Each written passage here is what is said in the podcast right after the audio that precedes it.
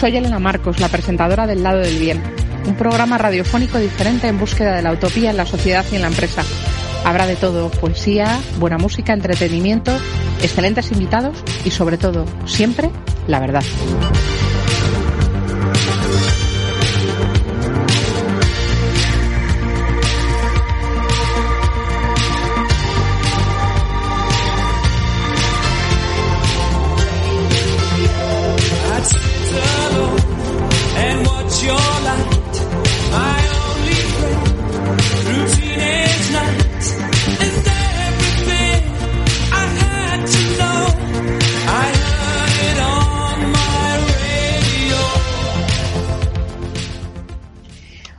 Buenas tardes, soy Elena Marcos y os acompañaré cada viernes durante una hora y media en el lado del bien, que continúa este otoño con más fuerza que nunca.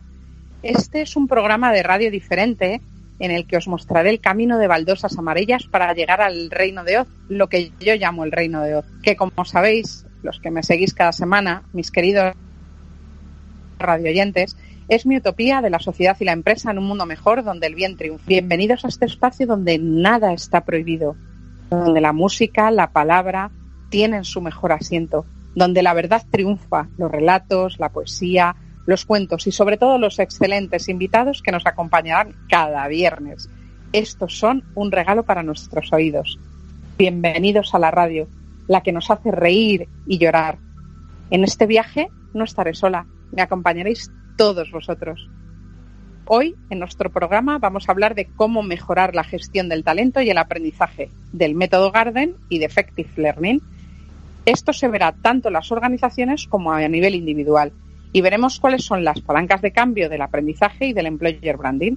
Además, en nuestro viaje a la nostalgia haremos un homenaje al pensamiento crítico, a la libertad de cátedra, a la independencia, a la enseñanza sin sesgos, y quién mejor que el, mi querido profesor Keating del Club de los Poetas Muertos. Deseo que lleguemos juntos al reino de Oz, llenos de conocimiento y de pasión. Como decía la maravillosa Judy Garland, Totó, no se puede llegar hasta ahí en tren. Es un lugar muy apartado, más allá de la luna y del cielo estrellado. Suena Somewhere Over the Rainbow. Judy Garland.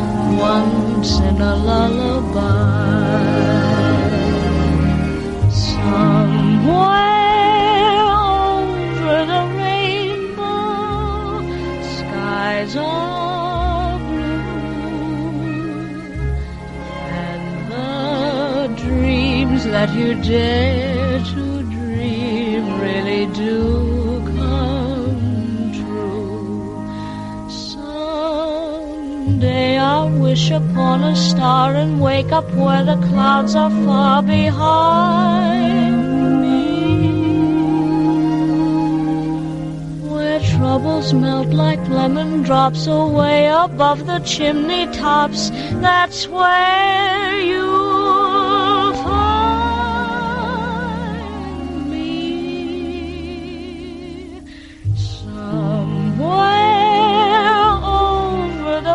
Hoy hacemos un viaje en el tiempo. Hoy en nuestro viaje a la nostalgia vamos a hablar de maestros, de profesores, de aquellos que dejan huella porque enseñan con amor, con rigor, con pasión, con cariño, sin sesgos, sin adoctrinar, desde la libertad de cátedra, mostrando conocimientos, abriendo puertas en nuestra mente, impulsando el pensamiento lateral, enseñándonos a pensar y hacerlo a través del pensamiento crítico, constructivo, sin dejarse influir por modas ni por lo políticamente correcto. Hoy vamos a hablar de una de mis películas favoritas, que es El Club de los Poetas Muertos, por cierto, Me ha comentado nuestra invitada Maribel García Benítez que también es una de sus películas favoritas, con lo cual hemos hecho un acierto doble. Bajo el lema de Carpe Diem, que es el centro de la película, siempre va con esta palabra latina que pertenece al poeta Horacio, Carpe diem quan minimum credula postero. Vive el momento, aprovecha el día, no confíes en el mañana, vive hoy. Nuestro querido profesor Keating, para los que no hayáis visto el Club de los Poetas Muertos, que me imagino que prácticamente todos lo habéis hecho, pero para los que no lo hayáis hecho, de verdad es una película muy recomendable. El profesor Keating les enseña a sus alumnos en un colegio convencional a dejar volar su imaginación, a crear, a leer, a pensar, a convertirse en poetas.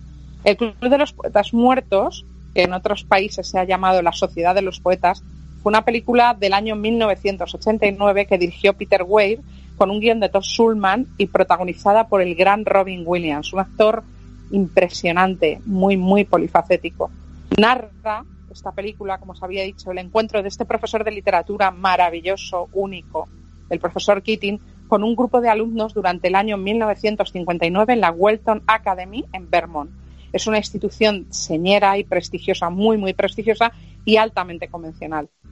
Lo contrario a lo que nos muestra esta canción de Pink Floyd, de profesores que controlan, que frustran, que hacen cortapisas, que a las personas no las dejan desarrollarse. Adelante, Pink Floyd. Another brick in the wall.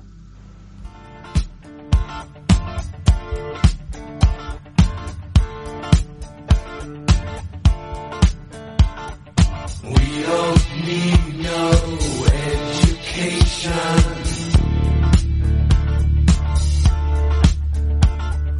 We don't need no thought control.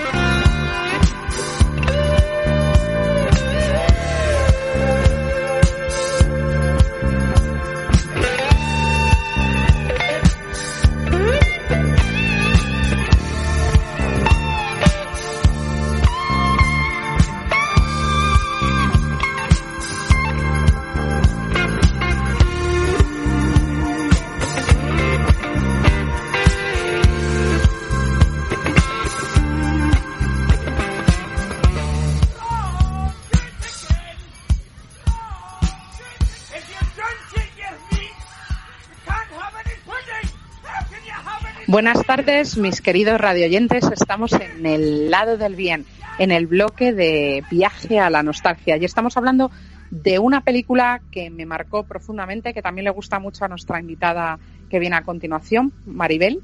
Y sobre todo es especial porque habla de la libertad de cátedra, de la libertad de pensamiento, del pensamiento crítico, de no ser políticamente correctos, de no educar con sesgos, de educar en auténtica libertad, enseñando a las personas a pensar, a utilizar el pensamiento crítico, a ejercitarse, a leer, a cultivarse. Y además, fíjate, nunca, nunca, nunca este programa es un programa absolutamente blanco. En este programa nunca se habla de política. Y hoy no voy a hablar de política exactamente, pero sí me permito comentar con tristeza que he leído que la ministra Cela va a dejar que los alumnos pasen en bachiller con asignaturas suspendidas. Y leía a una amiga sevillana muy interesante e inteligente, a la que aprecio muchísimo. La leía en Twitter decir, ¿con qué ánimo voy ahora yo a decirles a mis hijos que estudien si parece que estamos queriendo ir para atrás en lugar de ir hacia adelante? Me preocupa enormemente que no demos el valor que tiene la, a la educación, a la formación, a ser competitivos, pero competitivos no ser competentes, es ser competitivos porque estamos bien formados, bien cualificados, porque seamos capaces de ser colaborativos, porque queremos un país fuerte, con industria, con innovación. Este es mi único comentario referente a este tema que voy a hacer. No, este es un programa blanco, no entro en política, pero sí me preocupa mucho el tema de la, de la educación y de la formación. Lo que tenemos que hacer es ser excelentes y buscar la excelencia y sobre todo apoyar a nuestros jóvenes, a nuestros niños y hacerles educarse en libertad, sin sesgos, en libertad, con libertad de cátedra y libertad de pensamiento. Y ahora vuelvo a nuestra querida película con el Club de los Poetas Muertos, maravilloso. Cuando llega el profesor Keating a la universidad prestigiosa, un poco solemne, en lugar de hacerle la presentación en el salón, les pide que salgan al pasillo. Les saca del entorno habitual y les cita un poema de Walt Whitman que le dedicó al presidente Abraham Lincoln. Y dice así, oh capitán, mi capitán. De repente les señaló una orla de la primera generación de estudiantes de ese colegio y les dijo que ellos no entendieron el concepto del carpe diem y que ahora desde el más allá piden a estos nuevos estudiantes que no pierdan lo que no podrán volver a recuperar jamás, el tiempo. El don más preciado que tenemos, señoras y señores, es el tiempo. Ahora escuchamos el fragmento sobre Oh Capitán, mi Capitán, el Club de los Poetas Muertos.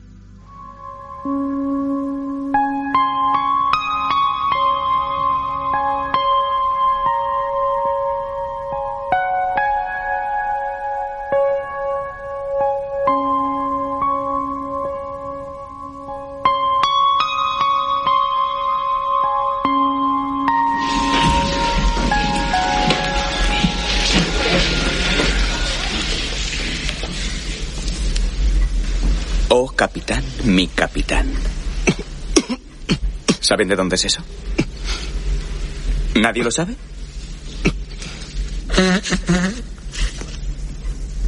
¿Ni idea? Es un poema de Walt Whitman dedicado a Abraham Lincoln. En esta clase pueden llamarme señor Keating. O si son más atrevidos, o capitán, mi capitán. Aclararé ciertos rumores para que no se den por hechos. Sí, yo estudié en el infernal Welton y sobreviví, y no. En esa época yo no era el gigante mental que tienen ante ustedes. Yo era el equivalente intelectual de un enclenque muchacho. Cuando iba a la playa, la gente solía tirarme libros de Byron a la cara. Bien. Señor... eh, Pitts. Qué apellido tan poco agraciado. ¿Dónde está usted, señor Pitts? Pitts, ¿quiere abrir su libro de himnos por la página 542? Lea la primera estrofa del poema. ¿Para que las vírgenes aprovechen el tiempo? Sí, ese es. Muy apropiado, ¿no creen? Coged las rosas mientras podáis. Veloz el tiempo vuela. La misma flor que hoy admiráis, mañana estará muerta. Gracias, señor Pitts. Coged las rosas mientras podáis. La expresión latina de ese sentimiento es carpe diem. ¿Quién sabe qué significa? Carpe diem es aprovecha el momento. Muy bien, señor. Mix. Mix. Otro apellido peculiar. Aprovecha el momento. Coged las rosas mientras podáis. ¿Por qué usa esa frase el autor? Porque tiene prisa. No. ¡Ding! Pero gracias por concursar. Porque seremos pasto de los gusanos. Porque lo crean o no, todos los que estamos en esta sala, un día dejaremos de respirar. Nos enfriaremos y moriremos. Quisiera que se acercaran aquí y examinaran estas caras del pasado. Las han visto el pasar, pero no se han parado a mirarlas.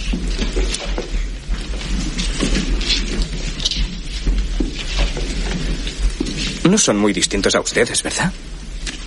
El mismo corte de pelo, repletos de hormonas igual que ustedes, invencibles como ustedes se sienten. Todo les va viento en popa. Se creen destinados a grandes cosas como muchos de ustedes. ¿Creen que quizá esperaron hasta que ya fue tarde para hacer de su vida un mínimo de lo que eran capaces?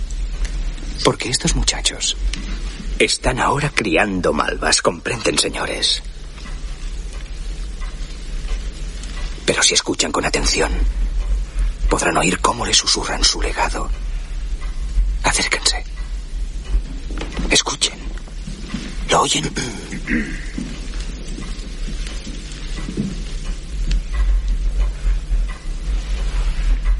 Carpe. ¿Lo ven? Carpe.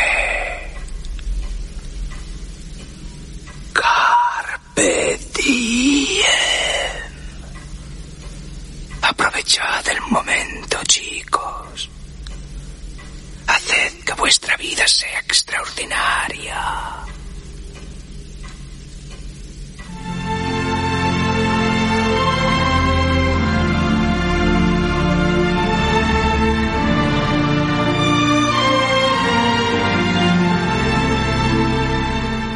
Acabamos de escuchar un fragmento de la película El Club de los Poetas Muertos, referente a Oh Capitán, mi capitana, cómo se presenta el profesor Keating en ese colegio tan tradicional. Y después de esta presentación tan original, que les saca del salón lleno de boato y les lleva al pasillo, los cuatro mejores amigos, extrañados, empiezan a investigar al profesor y descubren mediante el anuario de su promoción que formó parte de la Sociedad de los Poetas Muertos. Cuando le preguntan al profesor Keating en el patio qué era eso, él les explica que el grupo se reunía en una cueva a la que llamaban India y escribían poesía. Pensaban libremente y expresaban sus emociones a través de una verborrea que fluía como la savia de un árbol herido. Eso les dice.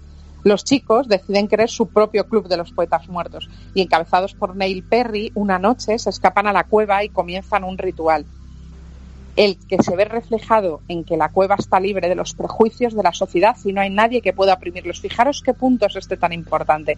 Es una película que habla de romper las normas. Yo, la verdad, es que me considero, por un lado, una persona convencional y, sin embargo, soy disruptora. No me gusta seguir lo políticamente correcto ni lo que dictan las masas. Nunca he sido oveja, no me lo considero, ni lo voy a ser nunca.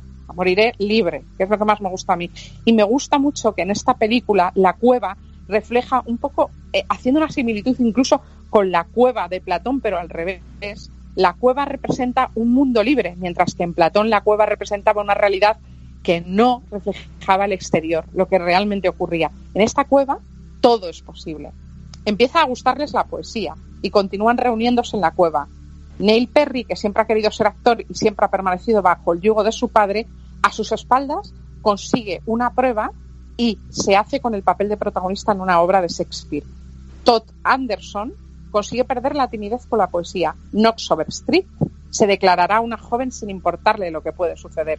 Y Charles Dalton invita a dos chicas a la cueva y firma un artículo rebelde en la revista de la Academia planteando la entrada de mujeres en el colegio con el Club de los Poetas Muertos. Después de todo ello surge su seudónimo, Nuwanda. Pero Neil no se anima a hablar con su padre. En lugar de ello, miente al profesor diciéndole que su padre parece aceptar que protagonice el sueño de una noche de verano y que aproveche la oportunidad de ser actor. Pero cuando llega el día del estreno, su padre aparece en el teatro y después de la obra no solo no le felicita, sino que además le dice que va a sacarlo de la academia y lo enviará a una institución militar para que luego estudie medicina y que recién entonces pueda elegir sobre su destino. Por ello, decide colocar en la ventana la corona que había utilizado en la obra de teatro y se suicida con el revólver de su padre. A ver, esta película es una película que tiene muchísimo contenido. Cada vez que la veo, lo comentaba con Maribel ahora mientras sonaba la, pieza que he puesto de la película, es una película que todas las veces que la veo, cada vez me gusta más y saco una lectura. Y fijaros qué valiente fue. El tema del suicidio es un tema que no se suele tratar. No se trata en el cine, no se trata mucho en la literatura, no se trata en los telediarios. La muerte por suicidio es una de las muertes más altas que existen, no solo en nuestro país. Y de hecho voy a hacer un especial sobre el tema de la depresión y el suicidio en este programa, porque este programa busca el lado del bien y busca también quitarnos la careta, dejar la hipocresía a un lado, ser honestos, ser valientes, no tener miedo. Y al miedo se le enfrenta mirándole a la cara. Tras la muerte de este joven, que destroza a todo el mundo, a mí particularmente me causó, fue un golpe durísimo ver como alguien que tenía tanto talento eh, ha sufrido tanto por un padre tan agobiante, asfixiante y controlador que acaba quitándose la vida. Pues tras la muerte del joven, todos sus compañeros, menos uno, culpan a su padre. Pero la institución, ¿sabéis a quién decide inculpar? Si no habéis visto la película, me da pena hacer spoiler, pero como la mayoría sé que la ha visto, inculpan al profesor rebelde, inculpan a John Keating, inculpan a Robin Williams, el actor. Lo inculpan porque les ha inculcado el ansia de libertad, les ha inculcado el pensamiento crítico, les ha inculcado la libertad de pensamiento, les ha inculcado en seguir su vocación y su pasión, les ha hecho hombres libres y cultos. ¿Cuál es la más fácil de controlar un pueblo, una nación? Haciéndoles ignorantes. Por eso, señoras, señores, no permitamos que la gente pase de un curso a otro con muchísimos suspensos. Lo que tenemos que crear es un sistema de educación que haga que la gente tenga muchas ganas de estudiar y de aprender y que se quiera comer la vida bocados. Eso es lo que tenemos que intentar, no ir para atrás, porque eso lo, lo único que hace es un pueblo borrego, que se doblega y que baja la cabeza. Y hay que mirar siempre hacia arriba. Cuando el profesor se marcha, en la última escena, que es brutal, entra a coger unos papeles, es una de las escenas más bonitas de la película. Y ahora vamos a escuchar un fragmento. ¿no? Cuando el profesor se marcha, todos los alumnos, más de la mitad, tampoco exactamente todos, se suben encima de sus bancos y dicen, oh capitán, mi capitán. ¿Os acordáis la primera escena? Cuando les saca el pasillo y les habla de Walt Whiteman y de este poema, Abraham Lincoln. Conmovido el profesor responde con gracias y en sus ojos, en ese brillo que tiene, no hay tristeza, porque él ha logrado el objetivo, él ha sido un maestro y ha inculcado el amor a la sabiduría a sus alumnos. Ahora vamos a escuchar un fragmento del Club de los Poetas Muertos sobre el amor a la poesía. Aprenderán a pensar otra vez por sí mismos. Aprenderán a saborear las palabras y el lenguaje. A pesar de todo lo que les digan, las palabras y las ideas pueden cambiar el mundo. Veo que el señor Pitts piensa... La literatura del 19 no tiene nada que ver con la escuela de comercio o la facultad de medicina, ¿verdad? Es posible. El señor Hopkins quizá también piense, sí, deberíamos limitarnos a estudiar al señor Pritchard, aprender la rima y métrica y olvidarnos de intentar alcanzar otras ambiciones. Les contaré un secreto. Acérquense. Acérquense.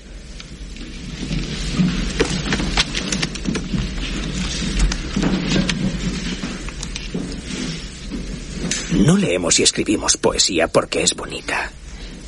Leemos y escribimos poesía porque pertenecemos a la raza humana. Y la raza humana está llena de pasión. La medicina, el derecho, el comercio y la ingeniería son carreras nobles y necesarias para dignificar la vida. Pero la poesía, la belleza, el romanticismo, el amor, son las cosas que nos mantienen vivos. Citando a Whitman, oh mi yo, oh vida de sus preguntas que vuelven, del desfile interminable de los desleales, de las ciudades llenas de necios. ¿Qué de bueno hay en estas cosas, oh mi yo, mi vida? Respuesta. Que tú estás aquí, que existe la vida y la identidad, que prosigue el poderoso drama y que tú puedes contribuir con un verso. Que prosigue el poderoso drama y que tú puedes contribuir con un verso. ¿Cuál será su verso? Despido este bloque de viaje a la nostalgia con una de mis frases favoritas, Carpe diem.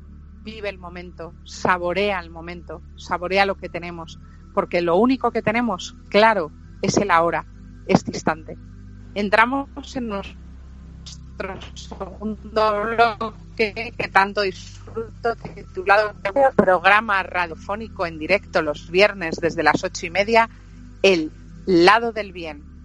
Hoy tenemos como invitada especial en este bloque a alguien mágico, porque sabe ver brilli brilli del bueno. Y no hablo de la influencer vecina rubia, que muchas personas conoceréis de las redes, sino de Maribel García Benítez, que es una importante influencer en LinkedIn, creadora del método Garben, experta en ayudar a conectar organizaciones y profesionales con dicho método. Maribel es conectora de Employer, porque conectar, dice ella, es su segundo apellido. Es como un salmón que ha ido muchos años contracorriente diciendo eso de esto se puede hacer de otra manera. Un día alguien le dijo que si no existía aquello a lo que quería dedicarse, que lo inventara.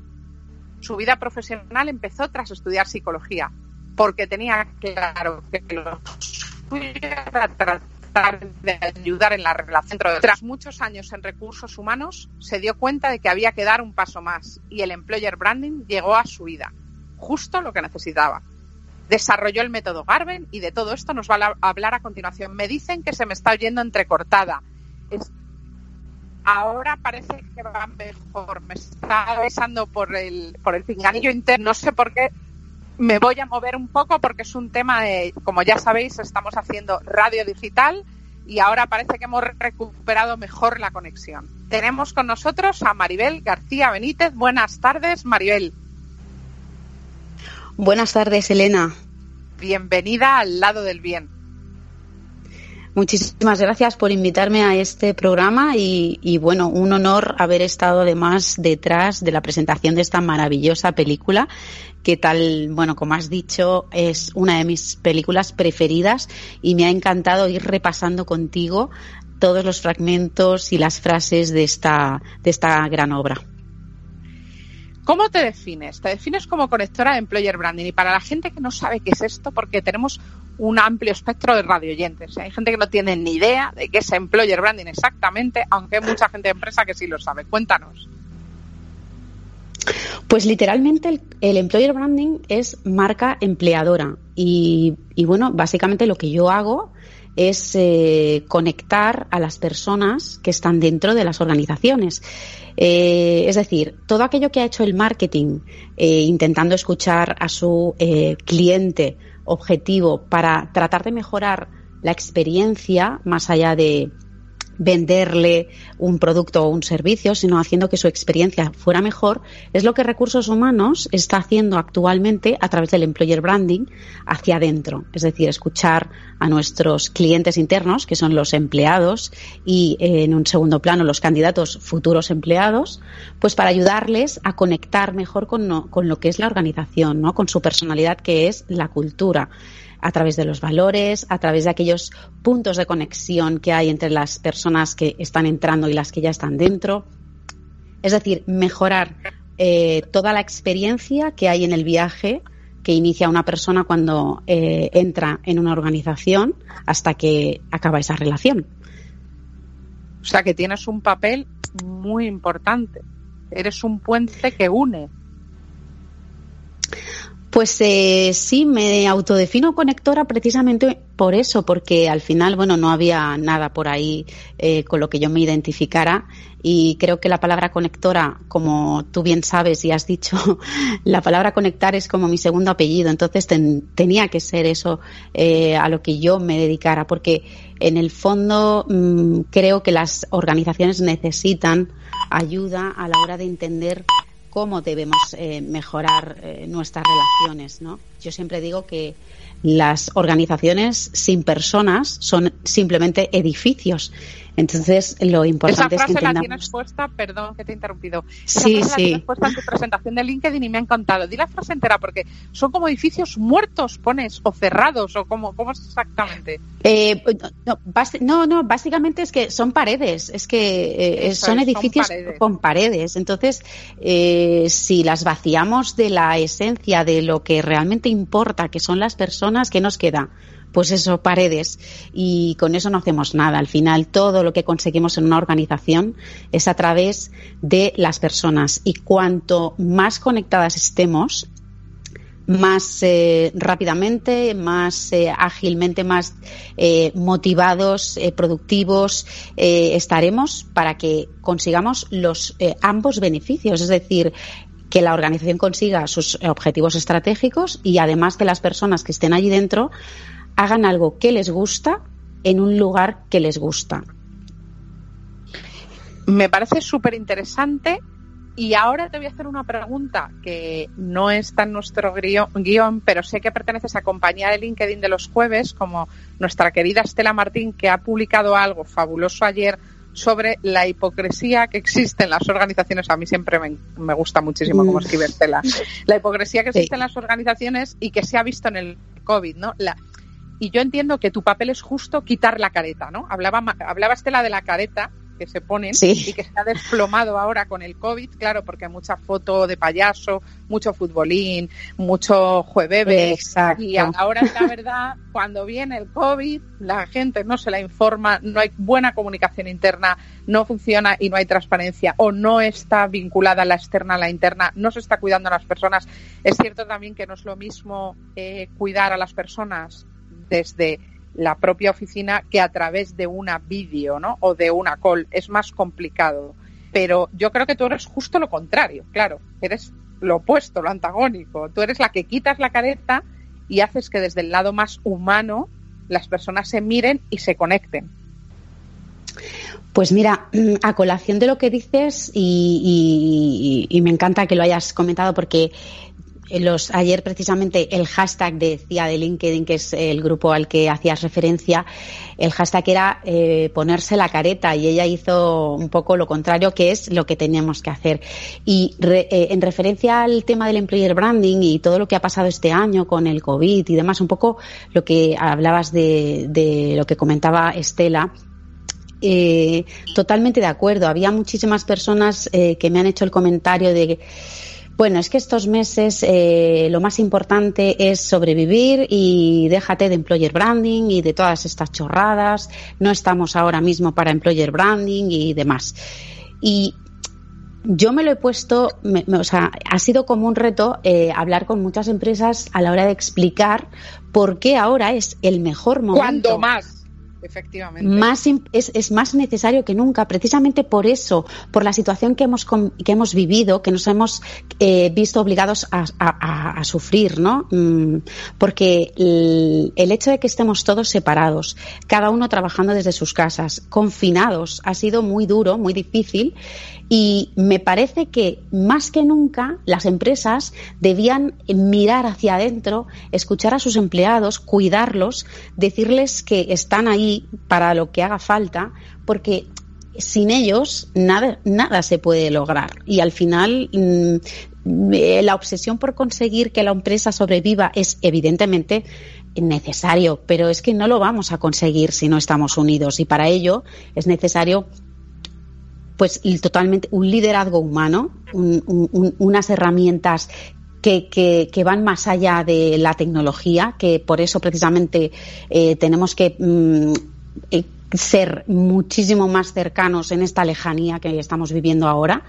Y, y creo más mm, vamos más imprescindible que nunca hacer estrategias internas de employer branding precisamente por esto, porque las personas necesitan sentir que estamos unidos, que estamos eh, juntos en esto. Y aunque parezca un tópico de todo lo que hemos vivido, es, es importante que las personas sientan, que los empleados sientan que sus líderes, que sus compañeros eh, no solo están pensando en el proyecto, en el- los negocios, en el dinero, el sino que Exacto, en- sí, porque eso es lo que interesa para una empresa a nivel de, números, yo lo entiendo, es que es, es lo que rige el negocio. Lo que pasa es que las personas necesitamos sentir que, que se nos cuida, se nos escucha, porque cuando eso sucede, nuestra implicación, nuestro compromiso es superlativo, es mayor. Y ahí es donde las empresas deben ver la oportunidad. Cuando más nos cuidamos, más nos comprometemos. Y ahí ganamos todos, ¿no? Que en el fondo es lo que la empresa también quiere. Exacto. De hecho, eh, tuve como invitada también en este programa, porque en este programa todos los invitados que vienen son maravillosos, y lo digo en serio, porque yo aprendo cada vez que venís, es una maravilla.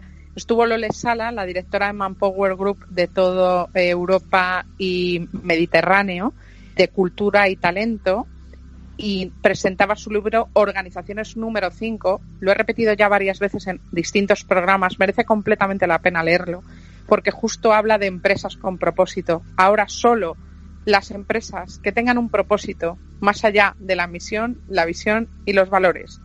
Las empresas que pongan a las personas realmente en el centro de sus decisiones, que velen por ellas e intenten protegerlas y que cuiden el empleo. Este año no toca ganar dinero, señores empresarios, lo siento, no toca. Este año toca aguantar como se pueda y sobre todo mojarse por la gente que ha dado tanto por las empresas.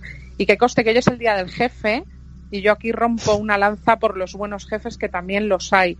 Los buenos empresarios, que son la inmensa mayoría del tejido empresarial de nuestro país. Gente que es valiente, que apuesta su patrimonio, que crea y genera puestos de trabajo. Esta gente merece mucho la pena. Los hay malos como todas partes, pero la inmensa mayoría no lo son. Ahora vienen tiempos difíciles. Antes de tomar decisiones de recortes de personas, de puestos de trabajo, hay que intentar ser creativos y ver las cosas de otra forma, darle una vuelta. Esta es mi invitación desde aquí. Yo aprovecho desde aquí también la- la- la- la- los micrófonos para intentar también impulsar acciones positivas para todos, ¿no? Y en relación con lo que, con lo que estabas comentando, que estoy completamente de acuerdo, como decía Maribel, este es el momento en el que es más importante el employer branding, escuchar a nuestros empleados y hacerles sentirse incluidos, que forman parte de algo, que hay un propósito y que ese propósito va más allá, ¿no? Justo, completamente de acuerdo. Sí, ¿Qué sí, desde luego.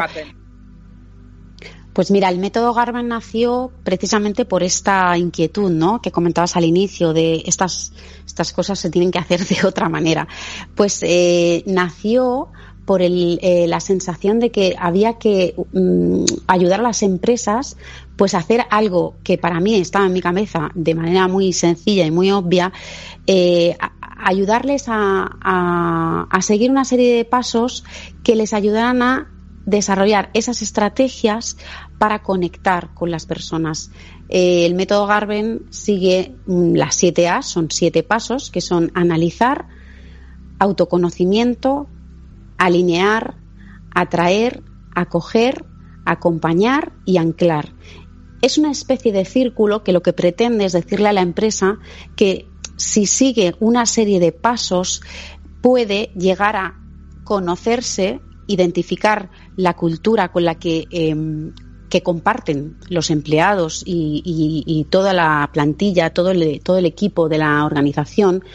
eh, Además, identificar qué es lo que hay en, la- en- en las personas que les conecta a, a la cultura y a partir de ahí atraer a todo aquel talento que hay fuera que es muy importante para la compañía. Pero no podemos salir afuera sin haber conectado con nosotros mismos. Por eso, para mí, el paso, o el paso del autoconocimiento es el, creo que el más importante, porque ahí es donde trabajamos la cultura desde lo más arriba. Siempre digo que la cultura se genera en las personas que han ideado, que han construido, que han eh, iniciado la, la idea, el proyecto de esa organización y se construye de arriba abajo, es decir, con cada uno de los de miembros de la, de la plantilla y de, de- de la organización. Porque al final, como has dicho bien, ¿no? Todas las personas se tienen que sentir implicadas, tenemos que involucrar a todo el equipo de manera que sientan que no solo les pagamos para que hagan algo, sino que ellos forman parte del crecimiento y de la evolución de esa propia organización. De manera que no te da igual hacer algo que tú sabes hacer en cualquier sitio. Tú sabes hacer algo y lo haces ahí porque te conectas. Y tú has dicho bien que lo más importante ahora es que las organizaciones entiendan que si no tienen un propósito con el que conectan con las personas, más allá de hacer algo, eh, las personas pierden el, eh, eh, ese sentido de, de, compromiso, de mm, sentirse parte de algo. Y cuando tú tienes a la plantilla no solo haciendo algo que saben hacer y que les gusta, sino que lo hacen en un sitio donde conectan, que para mí esa es la palabra clave, conectar con, lo, con el sitio donde tú te sientes bien haciendo lo que haces. Mm, además, esa gente que haces, convertirlos en, di- en- en divulgadores de la palabra. O sea, al final son embajadores de marca que precisamente atraen a ese talento que tanto necesitamos en las organizaciones. Hacemos que las empresas sean atractivas para eh, venir a trabajar. Con lo Sí. cual, el método hace simplemente un recorrido en todo lo que es esa experiencia que te comentaba al inicio para ayudar a las empresas a que la experiencia entre ellos y las personas sea mucho más honesta, más coherente, más eh, de verdad. que se sostenga, por lo tanto, trabajas mucho también en el proceso de onboarding, porque según tengo entendido, el proceso de onboarding marca incluso que la persona vaya a continuar en la compañía. Parece ser que esos primeros días son súper importantes, mucho más de lo que nos creemos. El acompañar. Me ha gustado mucho que has utilizado la palabra anclar. Me ha gustado mucho. Bueno, al final eh, los, los cinco pasos del medio, que son el autoconocimiento, alinearte con el equipo, atraer al talento externo, acogerlo, que ahí es donde entra el onboarding, y acompañarlo, eh, son como las de más acción, ¿no? El primer paso y el último, que son analizar y anclar, vienen a ser un poco más eh, de trabajo analítico y de interiorizar todo lo que has aprendido a lo largo de ese círculo de trabajo. Pero sí, el proceso de onboarding, incluso hay mucha confusión con esto. La gente, hay mucha gente que cree que el proceso de onboarding es el un día, cuando No. empieza muchísimo antes, incluso que el día de incorporación y acaba mucho después. Por lo menos eh, un proceso de onboarding como Dios manda, entre comillas, sería, casi son de seis meses, porque eh, una persona necesita un proceso de adaptación para eh, pasar de candidato a empleado. Entonces hay que ayudarle y de ahí, pues ese proceso de acompañarle, ¿no? Entonces el proceso de onboarding, o sea, el, sí, le- el, el onboarding es súper importante porque es el momento clave en el que tú le dices a una persona con la que has tenido un trato de candidato que ahora forma ya parte de la empresa y es empleado, y que todo lo que parecía brilli brilli es brilli brilli o es brilli Del brilli bueno. del bueno. Es decir, si, si, si lo que tú has visto, si tú- lo que tú has vivido como candidato, si lo que tú te has generado porque tienes unas expectativas en función de lo que eh, crees que vas a encontrar aquí, es verdad o te vas a llevar un chasco de narices, porque a veces es lo que pasa, ¿no? Sí, tienes toda la razón. Porque A hay brilli veces- brilli, porque Es que ve, rascas un sí. poquito y, se nada, cae todo. Nada. Rascas un poco y lo que te encuentras es que llevaba una capa de maquillaje y un poco de sombra, Exacto. pero que cae, cae, en cuanto caen unas gotas de lluvia se ha quedado la cara completamente pálida, ¿no? Es verdad, es cierto. Es muy complicado eh, liderar organizaciones desde la congruencia. Yo fíjate, siempre digo que seas como seas en tu vida, aunque te estés equivocando, tienes que ser congruente.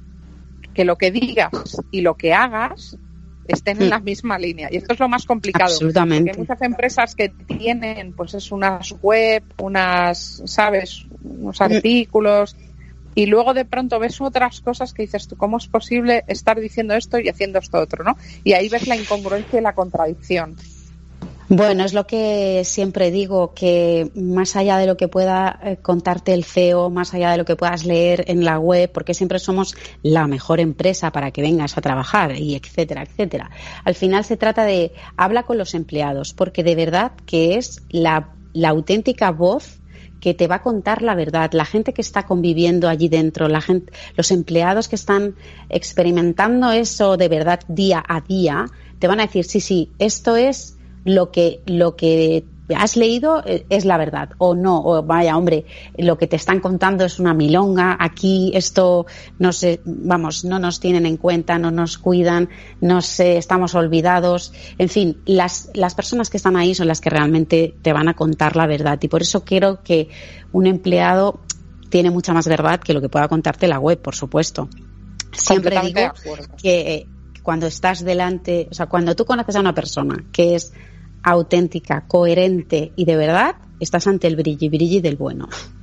Sí, que es verdad que, que esa, esa, esa es la, la frase tuya de cierre que la has adelantado, pero luego si no buscas otra, no importa, porque yo lo que Me he adelantado. no pasa nada, te has adelantado, pero venía totalmente a colación, no pasa nada, tenemos más frases, porque lo que te iba a preguntar es que, ¿qué, qué tipo de competencias consideras valiosas en el ámbito de recursos humanos? Porque claro, tú eres una conectora entre el talento y la organización, pero lo cierto Sí. es que ahora se demandan competencias diferentes y yo lo que veo a menudo en determinadas organizaciones, fíjate, es que veo falta de compromiso.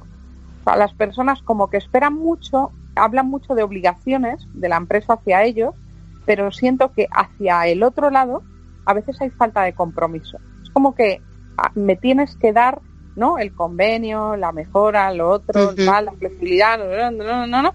Pero luego yo jo, que quiero encontrar brilli brilli del bueno, gente que se apasione y que sea entusiasta, ¿sabes? Y que sienta la empresa como suya. Sé que esto es la parte más difícil porque yo me dedico precisamente a estos temas, a cultura organizacional, estrategia, comunicación, y lo más difícil precisamente es que la gente se enamore realmente de la organización, pero porque sea verdad, o sea, como tú has dicho, porque sea honesto lo que hay dentro.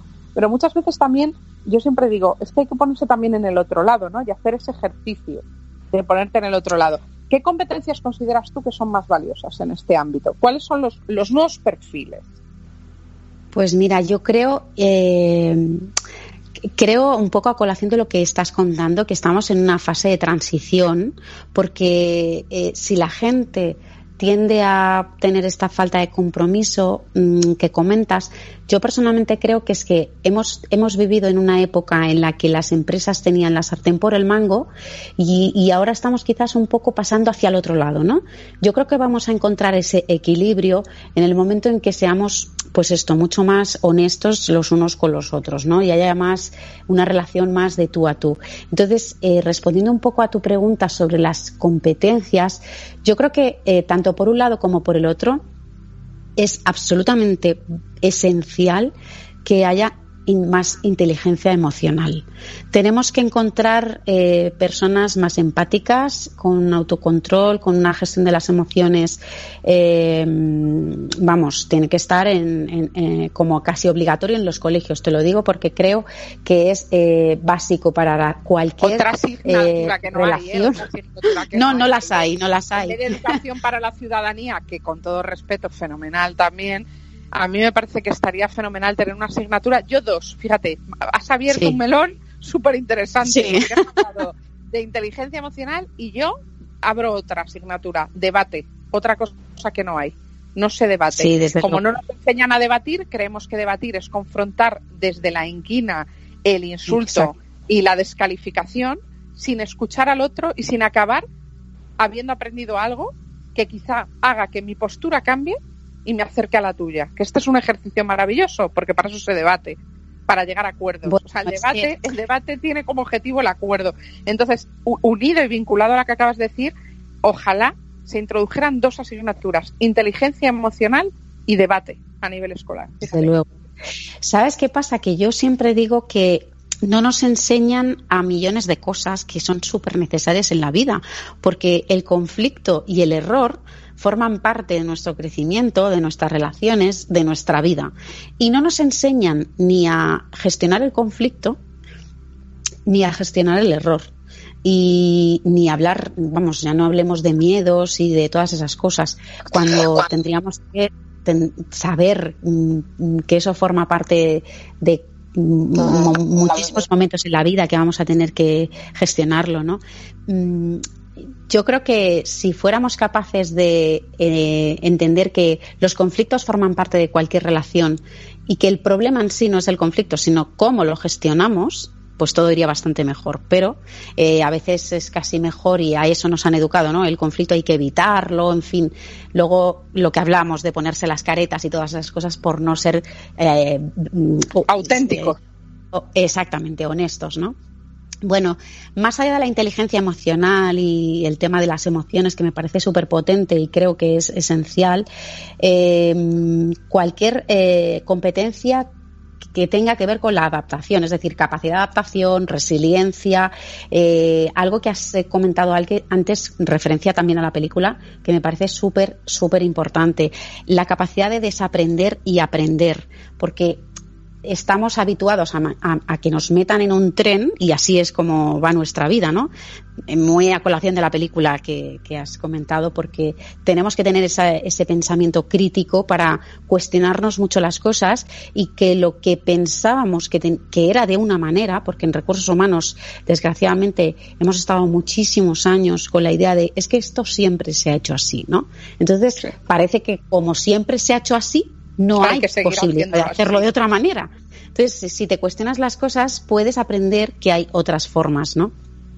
Todo lo que tenga que ver con innovación, creatividad, eh, una visión mucho más estratégica, eh, porque nos hemos encasillado desde cualquier área de las eh, organizaciones, eh, nos han enseñado que yo me encargo de esto y cada uno que se apañe con sus con sus problemillas, ¿no? Eh, Sí. Si entendemos la organización como un global y algo mucho más transversal, las competencias, para mí, las transversales, las famosas soft skills, ¿no? Que son un poco estas que te estoy comentando, van mucho más allá de tu puesto y de, tu y de tus funciones a realizar, porque independientemente de donde estés, todos tenemos que tener liderazgo. El autoliderazgo es súper importante porque te vas a relacionar con personas allá donde estés, ¿no? Pues eso es esencial, igual que la inteligencia emocional, pues este liderazgo más humano que te comentaba, Sí, el liderazgo que tiene-. Claro, es que creo que es eh, súper, eh, vamos, eh, tendría que estar sí o sí en cualquiera de las eh, de las eh, de los roles, ¿no? Ya no solo de recursos humanos, sino de la empresa. Entonces, competencias para mí mucho más humanas. Esas tendrían que ser eh, Las competencias que consideras más valiosas. Yo también. sí, coincido eh, contigo, quizá porque mi formación también es del campo humanista y de las letras y durante mucho tiempo se ha, ha sido muy descalificada esta parte y a mí me alegra infinito que se vea que claro que los perfiles científicos son importantísimos y, y- pero que se puede también ser brillante cuando eres un perfil humanista y sobre todo que hay una Sí. aportación muy interesante y de hecho ya hay universidades que en sus planes, incluso para las personas de las carreras técnicas, tecnológicas y científicas, tienen asignaturas humanistas. A mí me parece fundamental. Y están viendo arte, es que ¿sabes? Tiene que ser, tiene que ser, porque no podemos tener a personas eh, técnicas sin esas herramientas humanas, porque es imposible que trabajen en un entorno en el que no saben comunicarse, no saben relacionarse. Tenemos que dotar a todas las personas, independientemente de cuál sea la formación más o menos técnica o más o menos humanista, porque es que es que es lo que he dicho antes, da igual lo que hagas, da igual cuál sea tu rol profesional, vas a tener que trabajar con personas, tienes que saber relacionarte con ellas y para eso necesitas dotarte de una serie de competencias que te van a hacer mm, mucho más fácil la relación. Totalmente. Y es fácil encontrar brilli brilli del bueno, Maribel. Yo lo he encontrado, ¿eh? Yo he encontrado siempre, quizá por mi manera Sí. de ser, suelo ver brilli brilli del bueno. Ahora también me he encontrado cada gárgola, esto viene a colación de un programa que emitirá mi compañera y amiga Marta Guajardo Fajardo, que va a tener un programa muy interesante que comenzará en breve, ya, ya os iré contando. Y en el primer programa vamos a hablar de las gárgolas.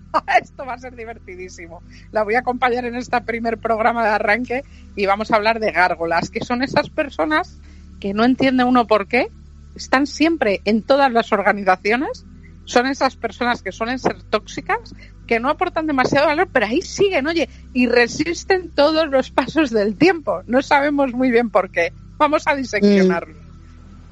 Yo los llamo cenizos. Tú No, los es que- censos. Sí, pero por eso, porque tienen esa, esa mm, sensación de, de- de grisáceos y de eh, mm, quejumbrosos. Son personas que no aportan nada, son además grises y que eh, complican mucho la existencia de- del resto del equipo. Pero, Pero tú sí, encuentras sí, creo- del bueno o lo sabes sacar. Tú lo sabes sacar también, ¿no, Maribel? A ver, lo sé sacar porque mm, no nos han enseñado a sacarlo. Es decir, hay muchísimas personas que lo tienen, pero mm, un poco con lo que te comentaba, ¿no? Nos han enseñado ni a las, ni a las organizaciones ni a las personas, ¿eh? Porque por un lado, las personas cuando mm, empezamos nuestra, nuestro camino de la vida, ¿no? Nos ponen a estudiar una carrera, eh, eh, trabajar, eh, en fin, te llegas un momento, eh, o sea, te paras un momento eh, en la vida que dices, "Mm, pero yo qué estoy haciendo, esto es lo que me gusta, eh, y, no te das cuenta de que muchas cosas no te las has ni cuestionado. Las personas con brillo y del bueno son las que se conocen bien, son las que son transparentes, son las que se comunican, son las que le- no les importa no gustar a todo el mundo porque saben que la verdad es la que conecta con los que se identifican contigo y no tienes que eh, atraer a todo el mundo, tienes que atraer a los que conecten contigo. Y las organizaciones exactamente igual, no podemos gustar a todo el mundo y eso es lo bueno del employer branding, saber conocerte, saber entender eh, qué tipo de empresa eres para saber identificar aquellas personas con las que realmente vamos a conectar y las que no, oye, adiós, muy buenas, que no nos vamos a entender y no pasa nada, esto es como una Y no relación de pareja, nada. siempre digo Eh, lo mismo. Efectivamente. Y además has- has- me has abierto, uh, me has traído un pensamiento asociativo y es, leí el otro día un artículo de Pérez Reverte, fabuloso, fabuloso Arturo Pérez Reverte, con esa fina ironía que tiene, que justo hablaba de esto. Decía, es que además si yo le gustara a este determinado tipo de personas, sinceramente y francamente me preocuparía mucho. Es que es buenísimo. Claro. sea, Exacto. es que hay Sí, sí, sí, totalmente no de acuerdo. conectar, O sea, hay personas con las que no conectar es estupendo, porque es que no tienes Exacto. yo también tenía una vecina muy, muy sabia, muy, muy, muy sabia, de verdad, Montserrat, que en paz descanse, maravillosa, cultísima, que siempre me decía, no, es que este señor y yo no tenemos nada que ver. Y además es que no me interesa ni yo a él, y es buenísimo, no pasa nada. O sea, hay que saber vivir con eso. Efectivamente, no le puedes gustar a todo el mundo. No le Siempre digo que cuando el ejemplo de las relaciones de pareja, si es que yo digo, si yo estoy soltera eh, y todos los solteros van a conectar conmigo, no, pues esto es igual. Las eh, organizaciones tienen que entender que eso de soy la mejor empresa para que vengas a trabajar es una patraña, porque yo soy de una manera, la organización es de una manera y conectará con una serie de personas y con otras no. Y esas que no conecten, seguramente los domingos por la tarde estarán deprimidos porque al día siguiente tienen que ir allí. Entonces, al final, lo importante es tener gente conectada con nosotros para que no solo eh, sea eh, feliz y, y happy flower, que esto eh, me da un poquito de rabia, ¿no? Porque al final hablar de felicidad en el trabajo, pues bueno, tú ya sabes, es complicado.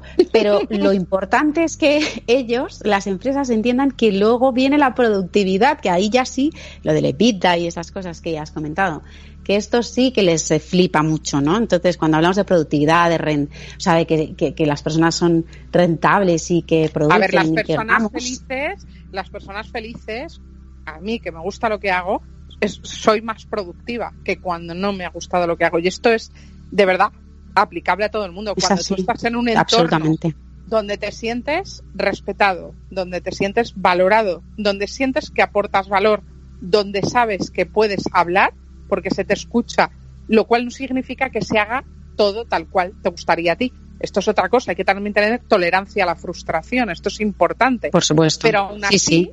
Si tú tienes todos estos elementos, yo creo que eres capaz de ser feliz siempre que, que lo de la felicidad en el trabajo eh, tiene su aquel como en la vida, ¿no? Mm. Son instantes, pero pero si eres capaz de estar muy satisfecho y muy contento. Y llega el domingo y no estás diciendo qué horror que mañana es lunes. Exacto. Yo esto se lo he oído a mucha gente que vive para que llegue el viernes. A ver, yo esta semana quería que llegara el viernes porque estaba muy cansada, entiéndeme.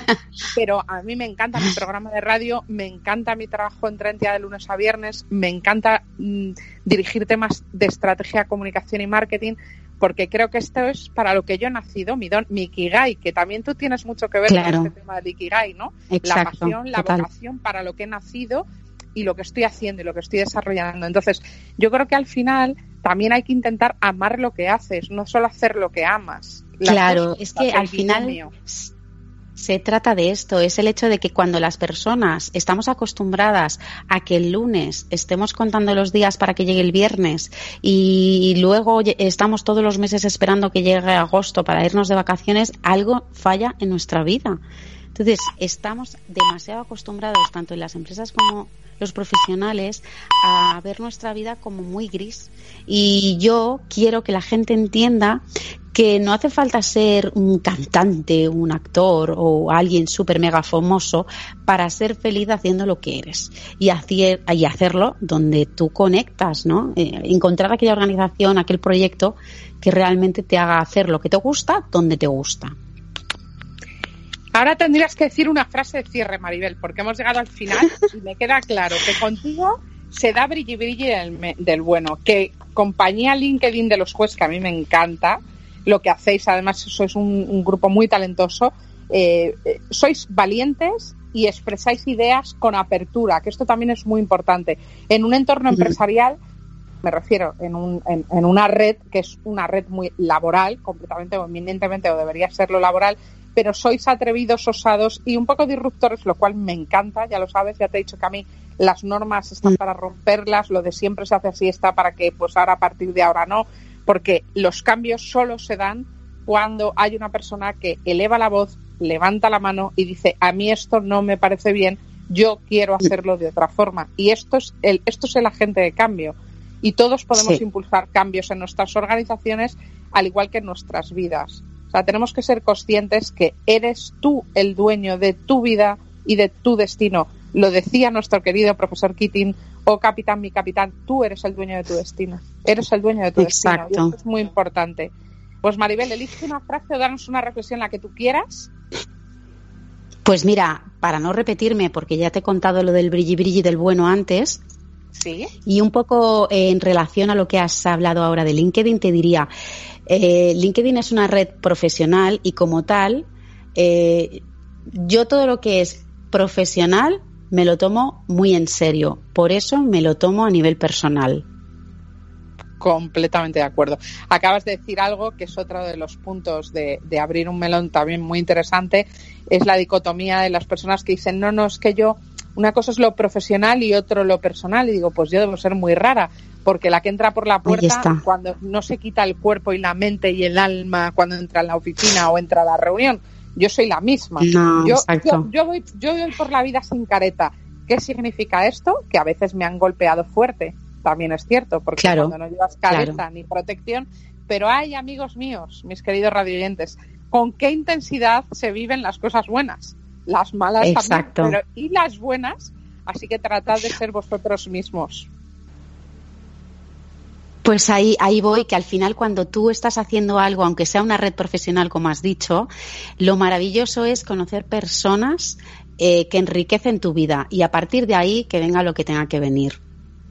Fenomenal. Pues con esta frase de cierre, personas que conectan, personas que descubres a través de una red profesional y utilizando su frase que es muy bonita, que es que cuando conoces a una persona auténtica, coherente y de verdad, estás ante el brilli brilli del bueno, a mí me encanta, Maribel y lo que hace Maribel. Y con la canción de Mujer Amiga Mía de Eros Ramazzotti que ha elegido ella, despedimos a Maribel. Maribel, muchísimas gracias por haber estado en nuestro programa. Ha sido un honor. Gracias a ti. aquí. Buenas noches. Ha sido un honor y un lujo. Millones de gracias, Elena. Un placer. Un abrazo, gracias.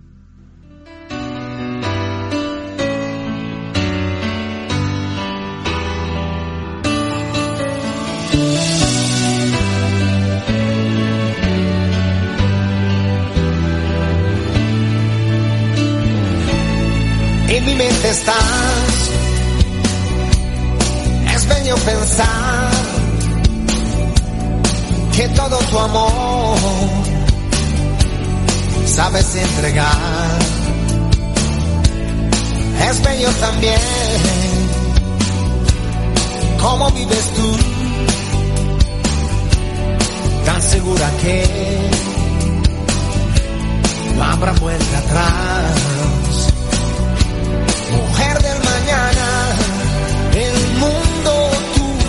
Tendrás.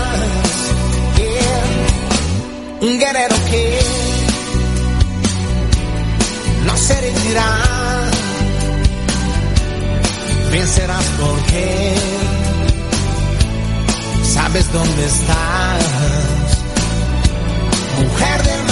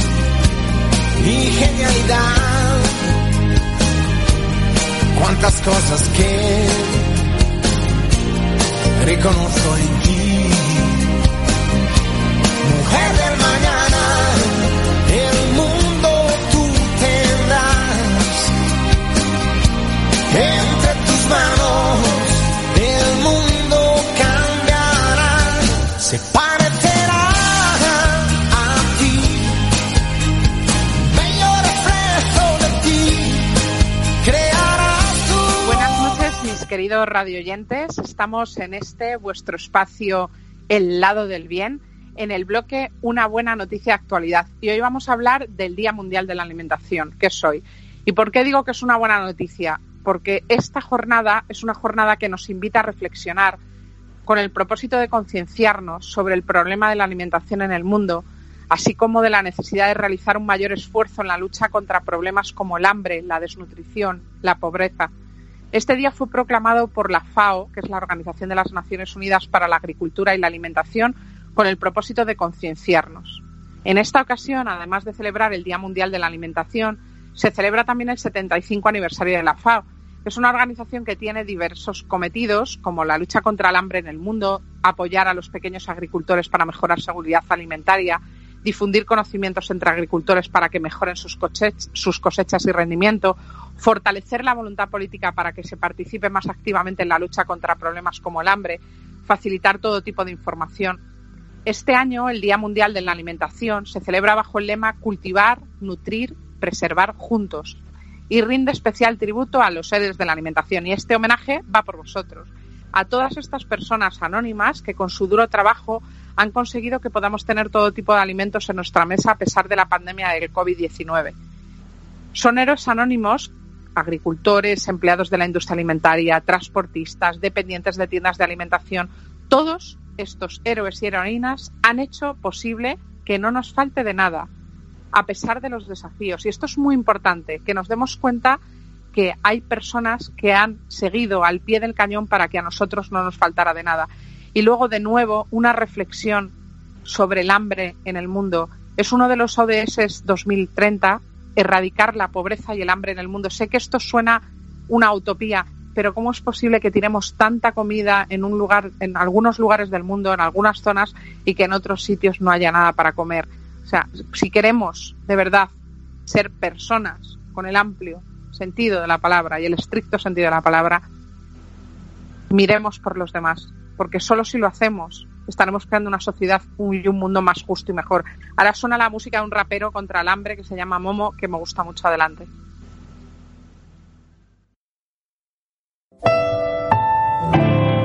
Especial dedicación para todas las personas que tienen conciencia, que tienen ojos y que no se conforman. ¿Y quién te la verdad? Su verdad es una bala. ¿Quién ha hablado de igualdad si muere gente y no hacen nada? ¿Dónde está la autoridad? Quien ponga una justicia clara. Algunos para no mirar, les basta con girar la cara. Es mi destino respetar este sistema que nos hace diferentes por nacer en otro seno. No es un asesino el que permite que otro muera. No es una persona como yo el que está en el suelo. El cambio está en la mente, está en la gente, está allá afuera. Mi familia siempre ha sido muy activa y colabora. Tuvimos un tiempo un niño adoptado en Venezuela que con 5 euros al mes se convirtió en el hombre que es ahora. Si ves los ojos de alguien que no come, están sedientos de esperanzas y hambrientos de razones. No entiendo por qué siguen permitiendo que esto pase. Solo encuentro un argumento de peso, les interesa. Vivimos en otra dimensión. Aquí los niños van a clase oyendo música en su smartphone. Pero en los ojos de otra gente solo pone game over. Y eso no es ciencia ficción. no. Vivimos en otra dimensión. Nos quejamos de todo, pero otros no tienen tanto. Pero otros no tienen. Y esta segunda parte ha sido escrita por chicos y chicas de entre 8 y 18 años en los talleres de acción contra el hambre. Es un puño y letra. Escucha. La tele lo pone de manifiesto con respeto. ¿Qué más da si luego no hacen nada al respecto? Y del respecto no se come. Niños lloran, lloran hombres, gente pobre sin valor y su valor es el doble. 8.500 niños de hambre mueren cada día sin casa para vivir ni camas para dormir. Qué ironía. Nosotros comprándonos. En la buena noticia de actualidad, además de lo que hemos comentado del Día Mundial de la Alimentación, hoy tengo una sorpresa para nuestro productor, que no se espera porque la he sacado del guion. Hoy es el cumpleaños del señor Escobar y voy a hablar un poco de él. Su padre se llama José Escobar y su madre Encarnación Pérez. Nació en Granada el 16 del 10 de 1970, así que calculadle los años. Fue por la tarde. ¿Sabéis cuál es su pasión? Su pasión es volar, volar. Y de hecho, yo le sigo viendo siempre volando porque es un soñador. Los medios de comunicación son su otra gran pasión y especialmente la radio. La lleva en el ADN, está en sus venas, metida a muerte. Es lo que más le gusta, es su pasión. Y le sirve de terapia porque es un soñador y es un idealista, muy amigo de sus amigos. Os voy a contar más de él. Fue seminarista en Granada, desde los 13 a los 16 es muy amigo de sus amigos y últimamente ha tenido algunos palos. De hecho, le hicimos un homenaje a Chiqui, que se murió hace poco, y Kiko, que era otro gran amigo suyo el año pasado.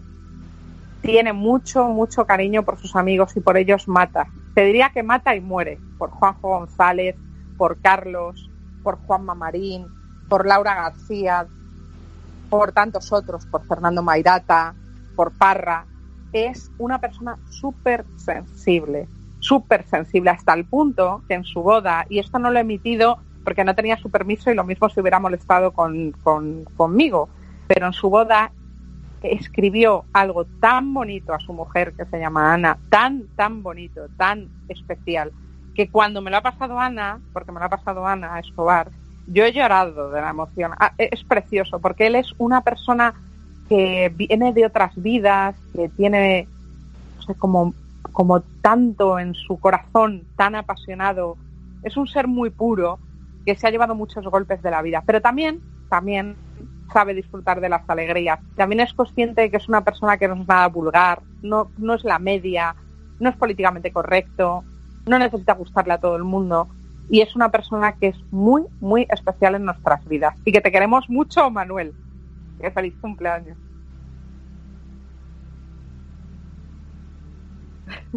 sí.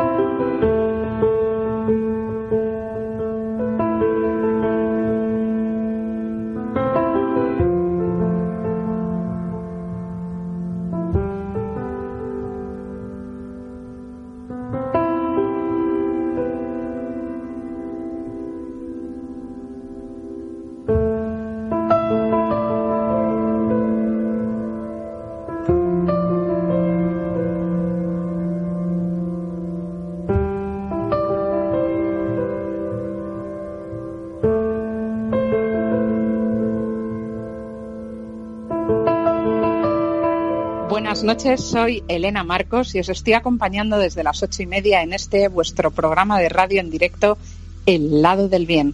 Entramos ahora en este último espacio que me gusta mucho, que se titula Cómo vencer el miedo. ¿Y cómo lo hacemos? ¿Cómo nos enfrentamos a él? Lo hacemos de frente como lo hacen los valientes. En este bloque final vamos a hablar con Jordi Falguera, que es un experto consultor de muchos temas, entre otros de gestión del cambio, de effective learning, de cómo liderar equipos en remoto, de muchas más cosas que nos hablará. Pero vamos a hablar concretamente de un tema apasionante, de un aprendizaje muy vanguardista que se titula Effective Learning. Y vamos a hablar en este bloque de cómo vencer el miedo con él, con Jordi, precisamente porque existe miedo a veces a aprender cosas nuevas. Buenas noches, Jordi. Buenas noches, Elena. Muchas gracias por invitarme. ¿Cómo se te ocurrió meterte en el mundo de más allá del ultraaprendizaje, de aprender a aprender a aprender. Sí, aprender de, tres niveles. Pues mira, la verdad es que yo desde, desde pequeñito ya siempre he sido una persona muy curiosa. Siempre me ha gustado descubrir cómo funcionan las cosas, entender eh, qué hay más allá. Desde pequeñito también, pues por estar en Cataluña y hablar catalán castellano, pues ya quería aprender más idiomas. No sé, me parecía muy, muy interesante. Y poco a poco, conforme iba aprendiendo, pensaba, eh, aquí tiene que haber una fórmula mejor, tiene que haber algo que, que funcione mejor. Más adelante me dediqué, comencé en el mundo de la programación y al, y al pasar a un rol más de, de supervisor, de manager, de directivo y demás, me fue viniendo un miedo precisamente a esta sensación de quizás mis conocimientos o mi valía como profesional están menguando, porque si mm, mi parte más responsable tiene que ver con llevar equipos, etcétera, y, ya no tiene que ver con lo que había estudiado en su momento, con la programación, pues, eh, pues me cogió cierto miedo. Y ahí descubrí el concepto de la empleabilidad para mí la empleabilidad tiene que ver con estar constantemente a la última, ser consciente de lo que se está moviendo y tener, y tener un conocimiento de ello. Y, empecé a leer muchos libros, empecé a, leer muchísima información, a asistir a cursos, etcétera, pero tenía, ¿sabes? Esta sensación de, de, bañera que por mucho que la quieras llenar con el grifo, siempre se te va el agua por el desagüe y pensaba, pero, jolín, si de este tema he mirado muchos temas, he, leído muchas cosas, he ido a formaciones, he ido a conferencias, ¿cómo puede ser que, que se me quede muy bien, más bien poco? Y ahí empecé a estudiar el concepto de aprender a aprender, que aquí en España lo había encontrado más bien poquito, entonces tuve que irme a Estados Unidos, que siempre en muchas cosas están, están más avanzados o les interesa más algunos temas. Y a partir de ahí, pues eh, me di cuenta que, que, esto era la bomba, que, que me funcionaba súper bien y que, y que además me aportaba mm, una ventaja abrumadora respecto a otros compañeros o respecto a, a la competencia que no tenía estabilidad y, y, me daba cuenta que iba a reuniones y, tenía todo el conocimiento que necesitaba de la reunión eh, en la cabeza, completamente accesible, podía conectar los conceptos y me pareció muy, muy, muy potente. Cuando Jordi conviertes esto en una actividad profesional muy viva hasta el punto de que has firmado una alianza, un acuerdo con la empresa Trentia para precisamente hacer una formación de alto nivel muy especial que se llama Effective Learning. O sea, se ha convertido también en un modus vivendi y en, un modelo profesional estratégico y yo creo que muy vanguardista. Pues la verdad, Elena, eh, desde hace ya unos años eh, existe este concepto del lifelong learning, del aprendizaje para toda la vida. Existe esta sensación que como profesionales no, no nos podemos permitir, sobre todo los que nos dedicamos a, la economía del conocimiento, a todo aquello donde el valor que aportamos tiene que ver con lo que eh, dominamos, con lo que sabemos hacer, con cómo eh, gestionamos o manipulamos la información que tenemos para, para aportar valor a un cliente, etcétera. Y me di cuenta que, que este conocimiento no estaba arraigado, que todos como profesionales teníamos cierta desazón y cierto conformismo en asumir que, bueno, que esto seguramente lo más normal es que te leas un artículo y que al cabo de, tres semanas te acuerdes como mucho que te has leído el artículo, porque no puedas resumir, no puedas destacar los puntos más relevantes. Y, al darme cuenta que esto no tenía por qué ser así, pero que además era una necesidad muy extendida, pues, eh, pues decidí que todo lo que, lo que llevaba practicando desde hace más de siete, ocho años, eh, lo quería, lo quería ofrecer, lo quería poner a, al servicio de todos aquellos que por su, por su tipología de trabajo y demás, necesitan eh, disponer de, de, un conocimiento, pues yo qué sé, en temas digitales, pues tienes que saber o de Big Data, de blockchain, de criptografía, de, de, de Machine Learning, de mil cosas. Entonces, eh, te encuentras en reuniones que si esta información no la tienes dominada, no puedes, eh, te quedas no puedes. Exactamente, no puedes aportar el, el máximo valor eh, que, que, que, podrías aportar al respecto. Y, en, y a la vez, eh, esta, este mensaje de yo conozco un libro que está muy bien o, o yo conozco un artículo o mírate este vídeo, en realidad nos convierte un poco en bibliotecas andantes, pero no tenemos integrado este conocimiento. Eh, la reflexión que hago siempre es, si tú me estás diciendo, mira este libro o léete este artículo, eh, lo único que me interesa de, de, ti en este tema concreto es el, el enlace, enlace. el enlace tal cual y, y, y, poqui, y, poquita cosa más si en vez de esto eh, este libro eh, eres capaz de sintetizar o, o, tienes en tu cabeza las 10 ideas principales sintetizadas me las sabes explicar me las sabes aterrizar como eh, en, con casos o con, ejemplos del día a día y demás inmediatamente la percepción que a mí me viene es que dominas este conocimiento. Y esto en realidad, pues eh, yo agradezco a Trentia que me haya dado la oportunidad de poder explicarlo, porque no es tan complicado de hacer. Simplemente es poner en práctica un conjunto de habilidades, un conjunto de herramientas que seguramente en la mayoría de los casos no conoceremos, porque no, no están, no son muy conocidas, pero que como cualquier otra cosa, las podemos aprender, las podemos dominar y podemos sacar provecho de ellas. No sé si sabías que eh, ha sacado un informe Manpower Group en su proyección uh -huh. de empleo con respecto al próximo trimestre y Correcto. dice que habrá una apuesta decidida por la learnability de los equipos. Y sí. lo que dicen además es que durante el confinamiento los directivos españoles, por encima de la media europea, esto es un dato sorprendente porque normalmente estamos a la cola de las cosas, en un 25% por encima, o sea, muy, muy elevado el porcentaje total, eh, van a dedicar mucha formación para sus equipos.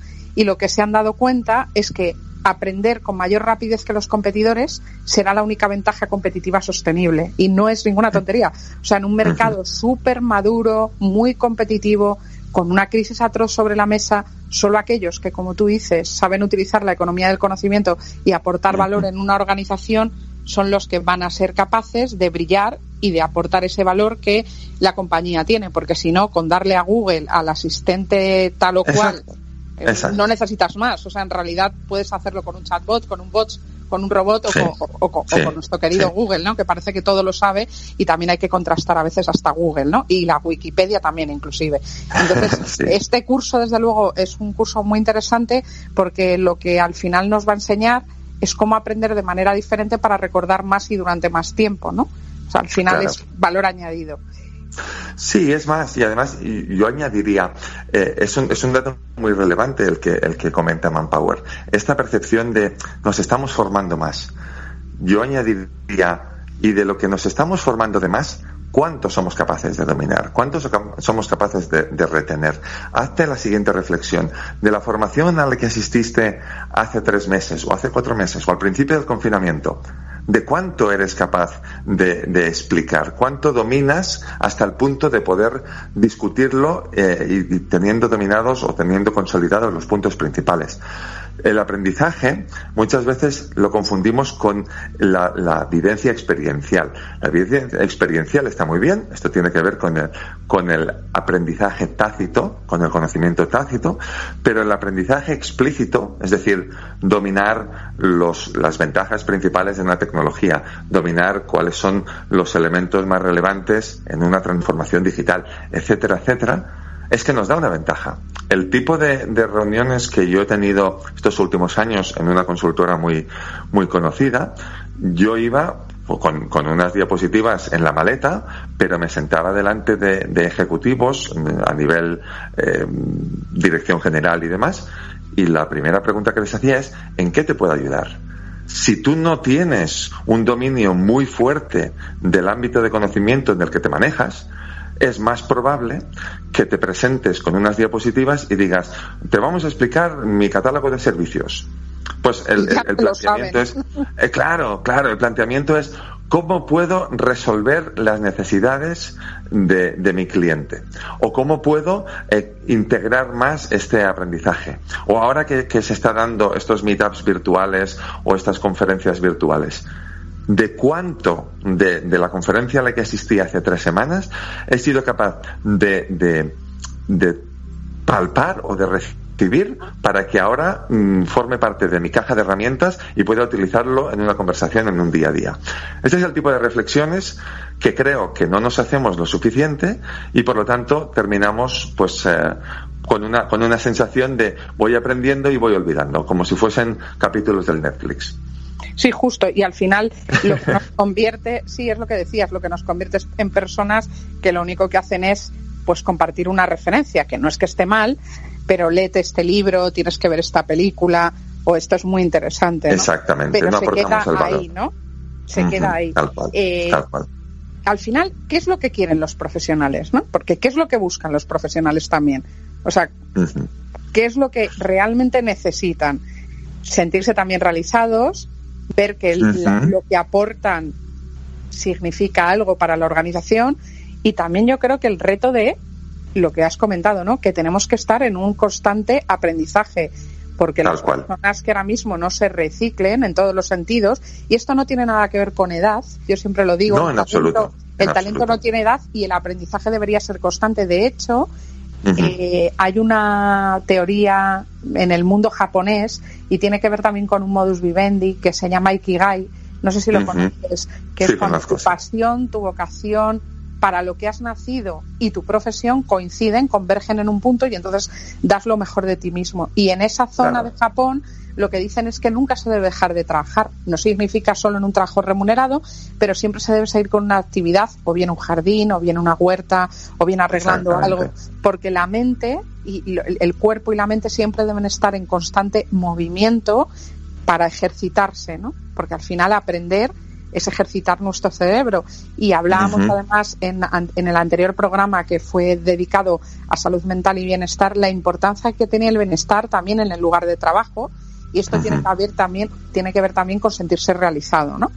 Entonces, al final, eh, effective learning es un aprendizaje efectivo que nos va a ayudar. Y eso nos ayuda también a vencer los miedos. Entiendo que Tal también cual. tiene que ver con sentirte más seguro a la hora de mostrar algo que tienes que presentar, por ejemplo, delante de una dirección general, ¿no? Sí, totalmente. Es el, es el conjunto de, de principios y herramientas enfocado a maximizar el aprendizaje de un conocimiento concreto. Lo que, lo que yo he conocido mucho por, por, eh, por esta exposición estos últimos cinco o seis años es ejecutivos, cargos intermedios o similar, que en su momento tenían un aprendizaje puntero, un conocimiento puntero de un tema, y eh, la inercia, sobre todo en empresas grandes, empresas del IBEX y demás, la inercia del día a día hace que no te recicles, este conocimiento cada vez va perdiendo su relevancia y lleva a un punto en el que estás en esa edad en la que eh, mejor que no, que no te echen de la compañía, pero que además mm, estás un poco obsoleto a nivel de conocimientos y te viene exactamente ese miedo. Y a partir de ese punto, ¿qué haces? Bueno, pues una de las cosas que puedes hacer es cómo puedo aprender más rápido que la mayoría de personas a mi alrededor. Si aprendes más rápido, retienes estos conocimientos mucho mejor y puedes eh, sentirte más cómodo o más confortable mm, volviendo a adquirir un, un dominio del conocimiento que posiblemente hayas perdido eh, por, por, por- simplemente por el paso del tiempo, tal cual. Efectivamente, además, hoy estamos en una nueva era, es la era de las personas y el talento. Estamos viviendo un momento de mayor transformación se rediseñan los modelos de negocio, se redefinen las propuestas de valor, se reinventan los sistemas sociales. El talento es el elemento diferenciador, yo creo, y el motor del crecimiento. Y para impulsarlo a las empresas deben implicar a las personas y es fundamental el tema de la formación, ¿no? El learning y el learning. Pues eh, toca ya acabar nuestro programa. Nos ha encantado charlar contigo. Siempre lo hacemos con una frase que resuma de alguna manera lo que hemos visto en esta sección. Así que adelante, Jordi. Pues, eh, pues antes que nada, muchas gracias, Elena, por, eh, por, este tiempo. Yo me quería quedar justo con una frase de, de Peter Drucker que habla de, del tema del aprendizaje, que traducida del inglés diría algo así como poco a poco vamos aceptando el hecho que el aprendizaje es un proceso para toda la vida y la tarea más exigente consiste en enseñar a la gente cómo aprender. Pues con esta frase de Peter Drucker que resume, como siempre, es un genio del mundo de los negocios, la verdad, y de habilidades directivas, eh, cerramos esta parte, esta sección de cómo vencer el miedo. Y yo recordar que el talento no tiene edad, el talento silver es maravilloso, siempre hablo de esto. El talento joven también lo es por la frescura, pero el verdadero talento no tiene edad y todo el mundo tiene un talento. Lo importante es saber encontrar cuál es el tuyo y siempre estar en constante aprendizaje, formándote, autoformándote y recibiendo formación de calidad para que siempre aportes valor para ti mismo, no solo en el entorno profesional, sino también para enriquecerte como persona, ¿no? A nivel alma. Porque al final es la persona la que encaje con las necesidades empresariales en el momento justo. Sus habilidades, su actitud, su disciplina, la capacidad de trabajar en un entorno cambiante, con incertidumbre, eso es lo que va a hacer la diferencia, ¿no? O sea, estamos en la era de las personas y el talento.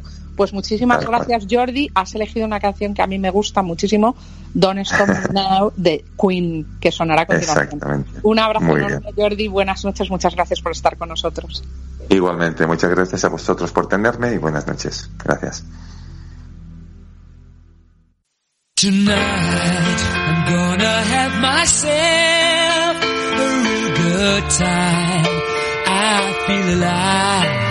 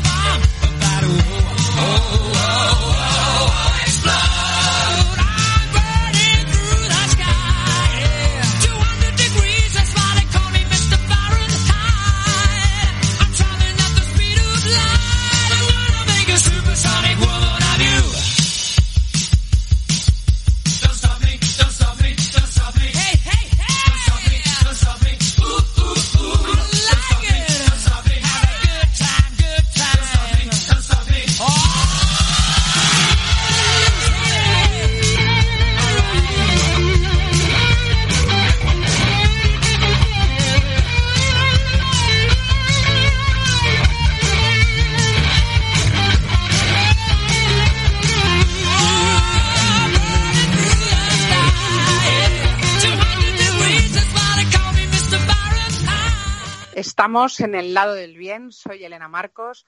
Voy a despedir este programa que ha sido muy especial para mí con dos grandes invitados y lo voy a hacer con una reflexión que os comparto. Se abre el debate porque va a haber un especial de debate. Me lo comentaba un antiguo compañero y amigo de Softec, Arturo Martínez. Elena, estaría fenomenal hacer un especial sobre debate y me viene a la cabeza la clave de José Luis Balbín y muchas reflexiones. Yo creo que un halo de silencio se está apoderando de todo y que las mascarillas no son solo un icono, un símbolo de la nueva era, son algo más. Es como si tuviera connotaciones psicológicas y nos estuviera adormeciendo, como si estuviéramos amordazados. Andamos como zombies, quizás asustados por lo que vemos a nuestro alrededor. Muchos muertos por el COVID-19, aumentando, ERTES que se prorrogan, ERES a la vista, cierre de negocios que fueron creados con muchísima ilusión, una crisis sanitaria y económica sin precedentes. Sin embargo, el mensaje que quiero transmitir es de absoluta esperanza y fe en el ser humano, en las personas y en concreto en nuestro país, porque somos muy grandes, porque somos capaces de vencer cualquier dificultad cuando nos unimos para el bien común, cuando no anteponemos intereses particulares a los generales, cuando somos creativos, libres, resilientes, frágiles, compasivos y auténticos, y sobre todo cuando somos valientes. Al miedo se le vence con conocimiento, ya lo decíamos en este bloque último, mirándole a los ojos, no escondiendo la verdad debajo de la alfombra ni mintiendo. No se trata de alarmar, sino de ser honestos y transparentes cuando informamos y compartimos, tanto a nivel personal como a nivel compañía, institucional, lo que realmente está sucediendo. Así que, señoras y señores, ¿qué no daría yo por empezar de nuevo? Y lo haré cada tarde, cada noche de viernes con todos vosotros. ¿Qué no daría yo? Suena la grande, la inconmensurable Rocío Jurado.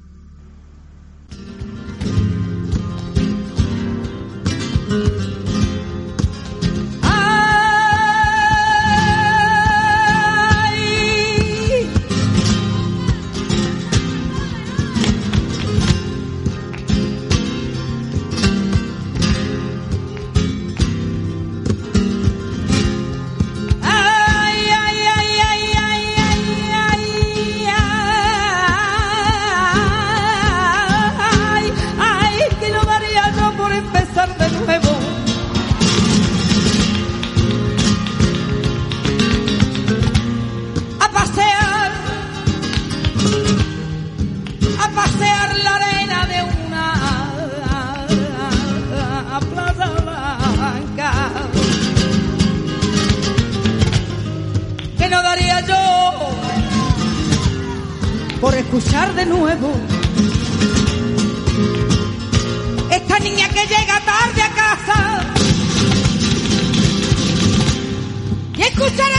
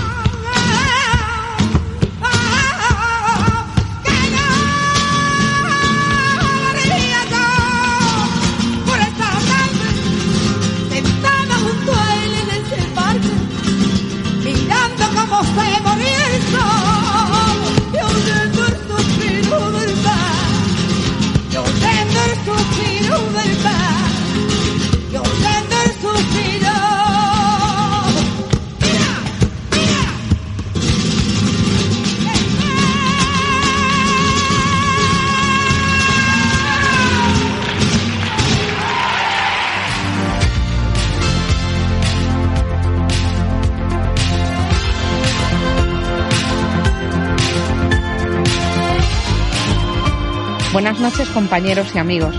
Gracias por venir conmigo en este viaje al lado del bien. ¿Qué no daría yo por empezar de nuevo? Y lo haré cada viernes con vosotros.